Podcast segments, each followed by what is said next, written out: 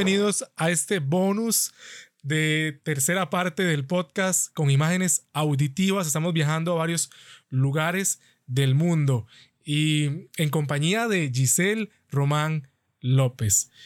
Terminamos la segunda parte con una historia maravillosa que ocurrió en Manhattan y vamos a desplazarnos a unos lugares más. Sé que están emocionados por todo este viaje que estamos haciendo. Así que estamos descubriendo y, y llenándonos, enriqueciéndonos, porque viajar no es solamente montarse en un avión y llegar a un lugar y, ya. No, es una experiencia de vida. Y eso es lo que estamos tratando de transmitir eh, con estos episodios especiales. Vamos a movernos a una ciudad más para que usted viaje con nosotros y vamos a desplazarnos hasta Praga.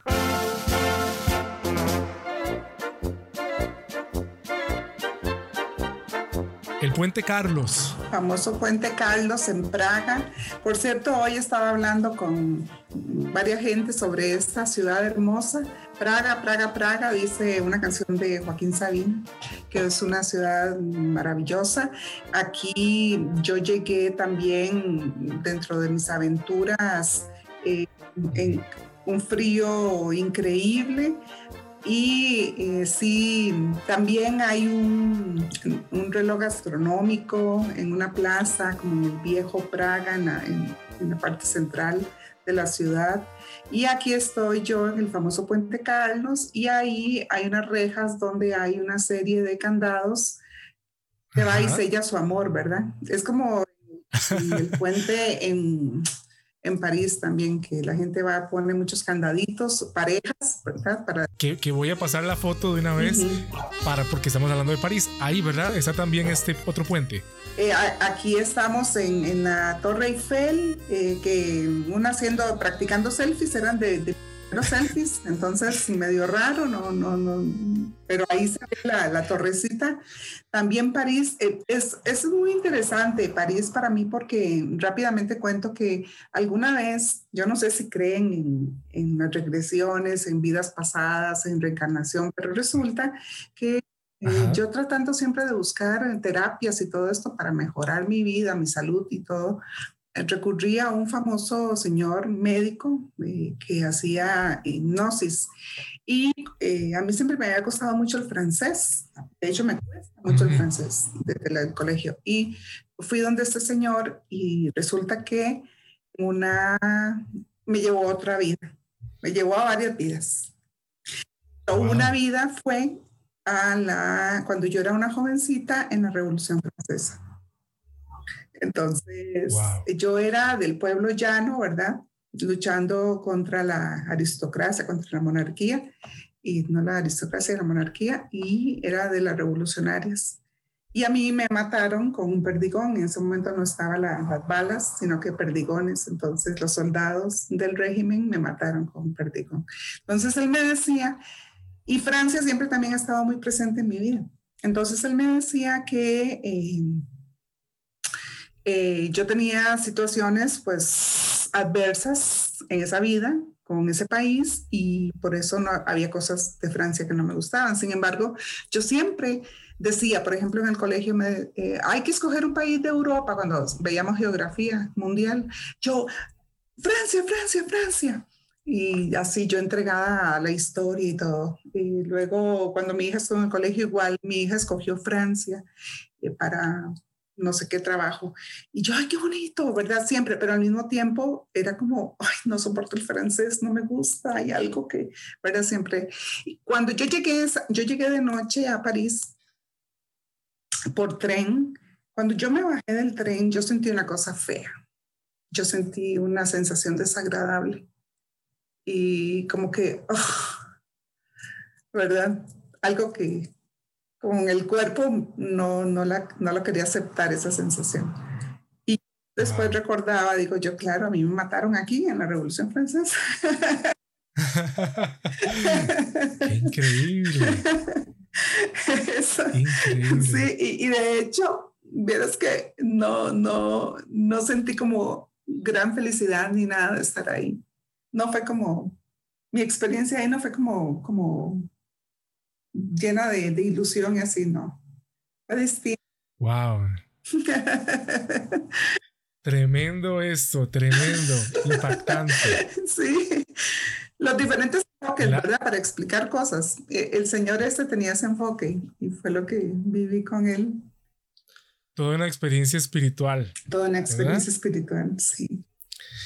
Quiero ahora viajar y que nos converses un poco del pueblo de las mujeres de cuello largo. Esto es un lugar que hemos visto con Nat Geo.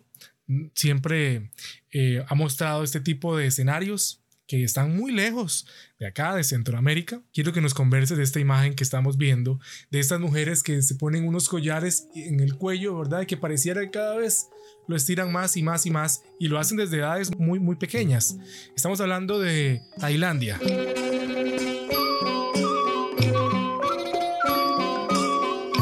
Mm, de hecho, bueno, Tailandia es un país divino y uno de los más baratos de, de, Indochina, ¿verdad? De esa parte, de esa península. Em, yo lo recomiendo. La cuestión es que yo, eh, esto es parte de un tour que te lleva a ese pueblo donde viven estas mujeres que son refugiadas, porque eh, ellas son originarias del país de lo que se llama Burma o ¿cómo es que se llama hoy? Bueno, se me fue el nombre. Es el país vecino que tuvo una guerra muy una guerra intestina ahí terrible, entonces ellas se fueron para el norte de Tailandia, que queda cerca, y viven en una comunidad, viven del turismo, básicamente son tejedoras, y ahí estoy yo. En el centro está una niña que puede tener unos cuatro años, eh, también ya mostrando los aros que le van poniendo desde, son aros de bronce que les van poniendo en el cuello y también en las piernas, en, en los brazos, pero sobre todo el cuello. Y eh, hay una muchacha, no recuerdo si era la mamá o una chica que estaba ahí. Y ella ya, conforme va avanzando la edad, eh, van avanzando los aros que se van poniendo en el cuello. Por eso se le llama mujeres de cuello largo o mujeres jirafa. Y es muy interesante eh, cómo para ellas, pues es como en Occidente, ¿verdad? Usar esto, usar aquello, ponerse implantes, es, es como lo mismo. Lo ven muy natural, es parte de su cultura, sin embargo, les afecta en términos de, que les baja sus hombros, los bajan, ¿verdad? Entonces su cuello, pues la piel se va estirando y tienen cuellos altos, largos. Y, estas eh, viven, eh, hacen unas cosas muy lindas, tejidas, pasan tejiendo todo el día y bueno, y capturan el bolsillo de turistas que nos llevamos un montón de souvenirs para colaborar con esto. ah, bueno, y tienen una especie de maqueta, digamos, donde están todos los aros soldados. Entonces, para que la gente los agarre y sienta lo que pesan. Yo lo agarré y eso puede pesar, no sé, como 5 kilos tal vez aros que se ponen aquí en el cuello y hasta que, o sea, lo agarras y hasta que te vas así de lado con, con el sobrepeso ese. Es, wow, increíble. Sí. Eh, el peso que, que cargan toda una vida sí. porque vemos una niña en la fotografía sí. y desde esa edad empiezan ya a cargar aros. Sí, algunas se lo quitan, parece que algunas, mm, ¿verdad? Como siempre hay rupturas en la cuestión cultural, ¿verdad? Algunas sí, pero la mayoría sí los tiene. Wow, increíble. Em, decía alguien por ahí que este es un mundo en el que hay muchos más mundos. Em, definitivamente. Qué, qué, interesante y qué bonito. Eh, todo lo que nos podemos encontrar en todos esos países. Quiero que viajemos a una de las últimas imágenes auditivas del día de hoy y es la cueva de los mil Budas. Sí. Esto es en Laos.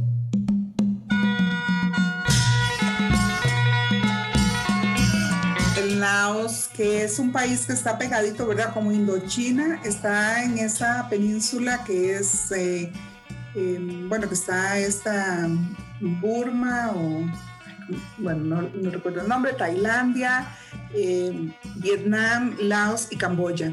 son los países que pertenecen a lo que se denomina Indochina. Entonces, Estábamos en Luang Prabang, que es la capital de Laos, que también es como una lengüita de tierra y que fue uno de los territorios más bombardeados durante la guerra de Vietnam por, por los militares gringos. Bombardearon eso para que era como el patio trasero de Vietnam. Entonces, para que no, ¿verdad? De hecho, hay muchas minas terrestres ahí y mucha gente ha perdido piernas porque, bueno, las minas eran miles y miles de minas que todavía están por ahí. Y aquí fuimos a una cueva que tenía, decía que de los mil budas, tal vez había más o menos, no sé, pero era un altar, un lugar de oración espiritual y, muy bonito porque la gente que, íbamos ahí, pues eh, íbamos a, con fe y desde cada quien desde su fe, pero en un lugar espiritual. Entonces, a mi amiga, yo estoy ahí con una amiga que se compró algunos accesorios, un sombrero y unas ropas, entonces, y como tiene los ojos rasgados, creían que ella era de ahí, de, Laos, y le hablaban en el idioma y todo, y, ella, ella les decía que sí con la cabeza todo, pero fue una experiencia simpática también y espiritual, muy espiritual. Pero Laos es un país muy pobre y que vive las consecuencias de este terrible bombardeo que sufrió. Sin, sin ser parte de, eh, por una cuestión geoestratégica lo bombardearon mucho. Pero también muy interesante, en otras fotos eh, aparecen muchos utensilios y artesanías hechas con bombas y pedazos de minas que se han encontrado.